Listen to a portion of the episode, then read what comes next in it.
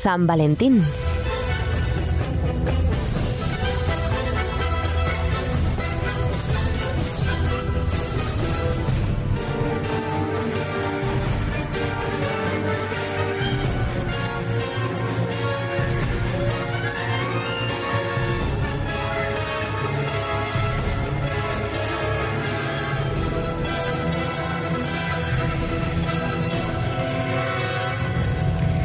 Miles de parejas contraerán matrimonio el día de San Valentín en China.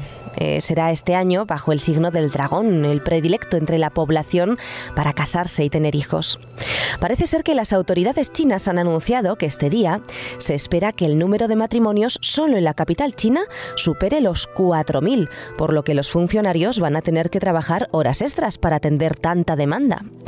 En algunos distritos los funcionarios, de hecho, ya empezaron hace días a firmar los certificados en blanco para acelerar el trabajo y reducir el tiempo de espera de los ciudadanos. Y es que en China los jóvenes se han rendido ante la costumbre occidental de festejar y casarse en San Valentín y despliegan incluso más entusiasmo que en fiestas propias, como la del Día de los Enamorados China, que se celebra el séptimo día del séptimo mes del calendario lunar y que este año cae el 7 de julio. El interés por conmemorar la festividad es tan grande que desde inicios de 2012 centros comerciales, restaurantes, hoteles, salas de cine, de espectáculos y en especial portales web promocionan múltiples ofertas para pasar un día inolvidable con la pareja. El 14 de febrero del año pasado, las ventas de entradas a salas de cine en China, por ejemplo, alcanzaron los 15.000 millones de dólares o los 11.380 millones de euros, cifra que incrementó la importancia del día entre los realizadores chinos, que ya tienen preparado, por supuesto, una serie de películas, siete películas concretamente, románticas, para estrenar durante la celebración de este día. Por otro lado, el 14 de febrero, la iglesia de Termi, en Italia, se pone de moda. Esta ciudad de Umbría, ubicada en pleno centro de la península italiana, es el punto y origen de los enamorados de medio mundo. No en vano, aquí se encuentra la basílica donde muchos juran amor eterno delante del sepulcro de San Valentín. Y es que en el año 273 murió este sacerdote que se hizo famoso por celebrar un matrimonio entre una joven cristiana y un soldado pagano, algo prohibido y por lo que fue decapitado. Hoy es una excusa para hacer turismo. La tradición dice que San Valentín acostumbraba ofrecer flores y regalos a los jóvenes prometidos. Los artesanos chocolateros y floreros, desde luego, o floristas, desde luego están encantados con la historia, puesto que durante febrero las ventas se disparan gracias a los miles de turistas que llegan embelesados para la fecha clave del calendario. Bien es cierto que todo el mes la ciudad está de fiesta, pero evidentemente el premio gordo lo depara el día 14. Entonces, toda la ciudad se tiñe de rosa con una competición de orfebrería artesanal. Por supuesto, la elaboración de anillos de compromiso está a la orden del día. Además, se lleva a cabo la entrega de un curioso galardón, un año de amor. Este galardón honra al que se considere el mejor acto romántico del calendario, algo así como el Nobel del Amor. San Valentín fue nombrado defensor del amor, pero a día de hoy, como lo cortés no quita lo valiente, también se ha levantado una prolífica factoría de merchandising de todo tipo de tazas, camisetas y recuerdos. Recuerdos amorosos, por supuesto.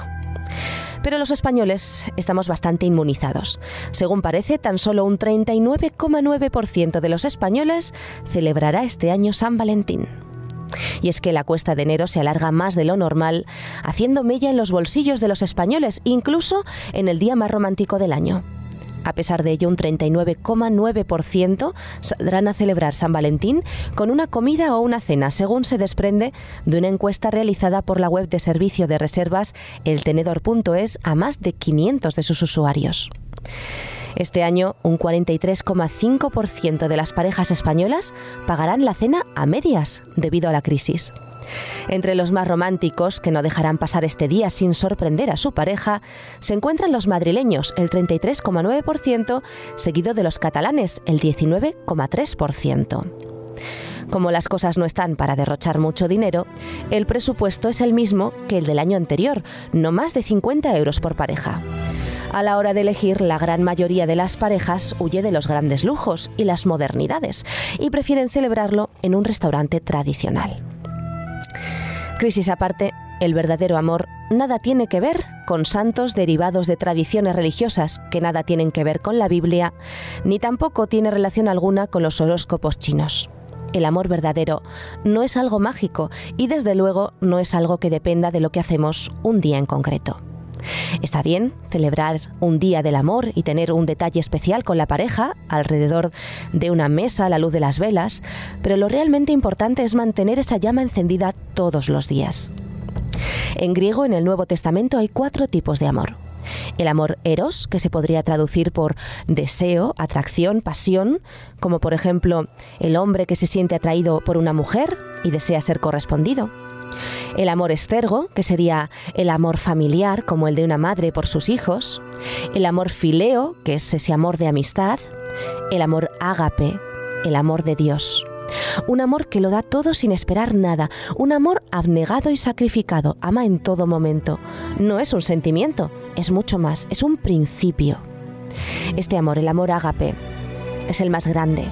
Y aquellas parejas dispuestas a amarse con este tipo de amor durarán para siempre si realmente lo ponen en práctica. Sin embargo, este amor tiene un pequeño detalle. Es el amor divino. Y como seres humanos nos es prácticamente imposible amar así. Solamente unidos a Dios podemos amar de ese modo. El amor ágape no es un amor entre dos, es un amor entre tres, dos unidos con Dios. Él es el pegamento, el nexo de unión. Él es quien da la capacidad de amar de verdad, de eliminar el yo y poner el nosotros en su lugar. Para que una pareja encaje hay que limar aristas y asperezas de carácter de cada uno para que no dañen. Hay que aprender a dar, hay que poner al otro en primer lugar. Como seres humanos no podemos hacer eso solos. Sin embargo, Dios puede hacerlo en nosotros.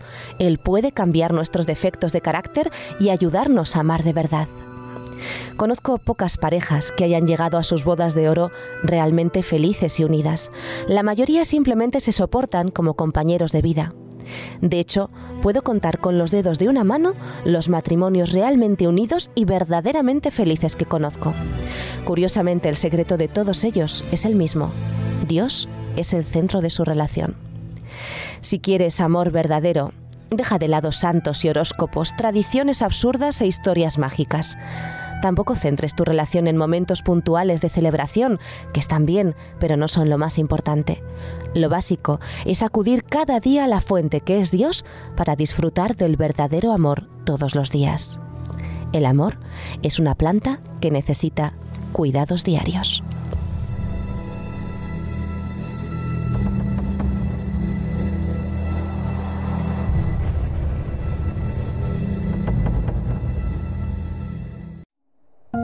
Producido por hopmedia.es